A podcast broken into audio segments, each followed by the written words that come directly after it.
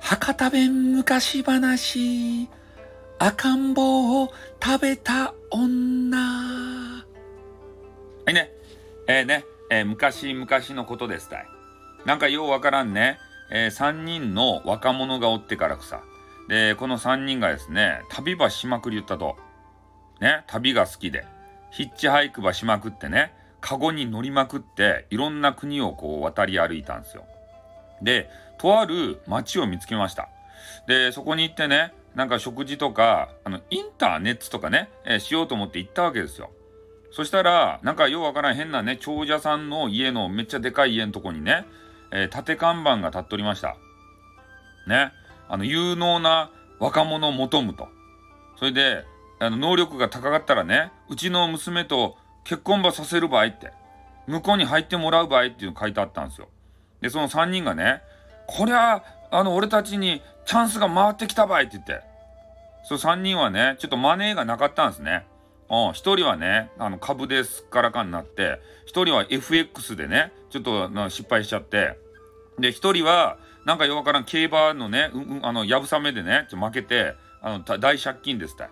で、その3人の若者は真面目やったっちゃばってん、ちょっとギャンブルばしてね、みんなあの借金がすごかったんですよ。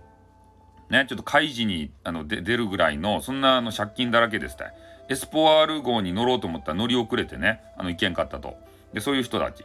で、そういう人たちが、長者さんの家にこう行ったんですよ。俺たちは能力が高かばいって言って言ったっちゃけど、長者の人がね、えー、その能力高いって言っても土源高いかわからんばいって、なんかちょっと証明してみせてんって言われたんですよね。で、それで、えー、土源証明しようかなって3人で考えたわけですたい。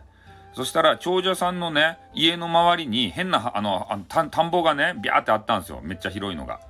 で、それが中央と右と左にあってね。よし、じゃあ、この3人で、ここば、こう、耕してから、一番になった人が、こう、向こうになるっていうのはどげんねって言ったんですよ。で、長者さんもね、ああ、あの、田んぼば耕してくれるのはよかばいって言ってから。で、よーいどんって言ってね、競争して、その田んぼばね、ビャビャビャビャってこう、なんか、耕し始めたんですよね。で、本当やったら10日ぐらいかかるんですよ。普通の人が耕したら。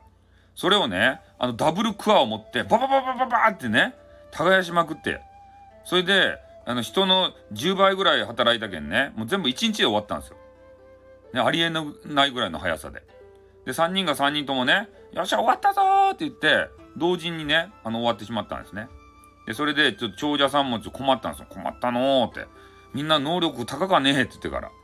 じゃあしばらく、ちょっとここで働かんかねつって。ね、そういう能力高い人たちを、まあ、娘を餌にしてね、えー、こう奴隷のごとくこき使ってやろうと思ったんですよ。で、その3人の若者もね、いやー、焦げなでかか家にね、えー、住めるんやったら、ちょっと、あの、我慢して働こうかねって言って。で、奴隷として働き出したんですね。で、とある時に、えー、娘さん全然出てこんかったど、どんな娘かわからんやったんですよ。でも、でも、娘はね、どげな人かわからんばってん、焦げなでかか言えばね、手に入れられると思ったら頑張って働きよったんですね。で、なんか、夜にね、えー、なんか娘っぽい人が見えたけん、で、あの、二人のこの若者がね、その家の方にピャーってこう行ったんですね。で、その娘が、なんか変な白装束を着てからくさ、で、長い髪をこう振り乱して、なんか、あの、床の隅の方のところをね、ぴゃーっとこう、隠し扉みたいなの開けて、で、その中からね、なんかようわからん、こう、棺みたいなのをビャーって出し出したんですよ。で、それをパカって開けてから、ね、なんか何かを手に持ったんですね。何かって言ったら、赤ん坊ですたい。死んだ赤ん坊ば、えー、手に持ってからね、それば床に置いたんですよ。で、顔ばね、こう、あの暗闇ながら見てみたらね、鬼のような形相しとるとですたい。ね、それでもう、二人の若者、あわあわあわってなってしまったっちゃけど、で、その、あの、鬼のような形相のね、娘がしたことっつったらね、あの、包丁ばビャって取り出して、そその赤ん坊の右腕をギリギリってこう切り出したんですね。ああ。で、血がビャーって飛び出してから。で、その、あの、右腕を持ってね、その若者2人にあの気づいとったんで、これ食べるかい？どうぞどうぞって言って言うたんですよ。そしたら、そのね、あ、食べんとですか？ってじゃあ私が食べる場合ってガブガブガブって言って右手を食べ出したんですね。でそれを見た若者2人はですねギニャーって言ってもう一目散に逃げていったとですたい。そら怖かよね。腕ば食べおらすとけんさ。でそれを見たねもう一人の若者。ねそこの現場にちょっと行って土下したとや何があったと？って言って見に行ったんですよ。そしたらその現場をこう見てからねわああの女の人は何場しようと？って。なんか肉子供の腕ば食べよるばい？って思ったっちゃけどよく目を凝らしてこう見たらですねその鬼のようなあの形相の、えーえー、顔はねあのお面ということが分かったんですよ。でそれで死体みたいなやつもよく見たらねなんかようわからん餅で作った変なね人形みたいなやつが分かってでその血みたいなやつもねあの紅っていうことが分かったんですよ。ねそれ分かった件がその若者はですね、うん、ちょっと怖かったばってんあちょっと俺もちょっと食べたかけんその右足はくれんかねって言って言うたんですよ。そしたらその女の人はニヤって笑ってね右足をギャギャギャってあの切ってから「はいどうぞ」って言ってからでそのね餅っていうことが分かっとったけん若者もねパクパクパクな「うまかねえ」って言ってから「これうまかばい」って言って言うたんですよ。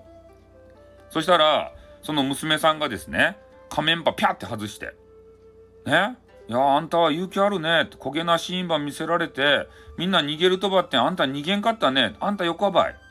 あんたうちの婿になり合いって言ったんですよ。そして、えー、そのなんかあの白装束はねピャーってこう外したら中にね十二一重のめっちゃ可愛いね服ば着たお姫様が出てきたんですねプリンセスがプリンセス天候がさでそれを見てからねああもうあんたみたいなめっちゃ可愛い人やったらもうめっちゃ結婚する場合って言ったんですよ。うん。それでその、えー、勇気のあるね若者だけがその娘さんとね結婚ばしてそれでえー、子供もねいっぱい作ってそのあの長者さんの家がめっちゃ栄えたんですよ。ね？だけあのみんなも女子とねこう付き合う時は勇気場出してね？あの告白せんといかんそしたらこんなハッピーエンドにねなるけんね？みんな応援しとるばいっていうことで終わります。あおほっといて思ってちゃった。はいおしまい。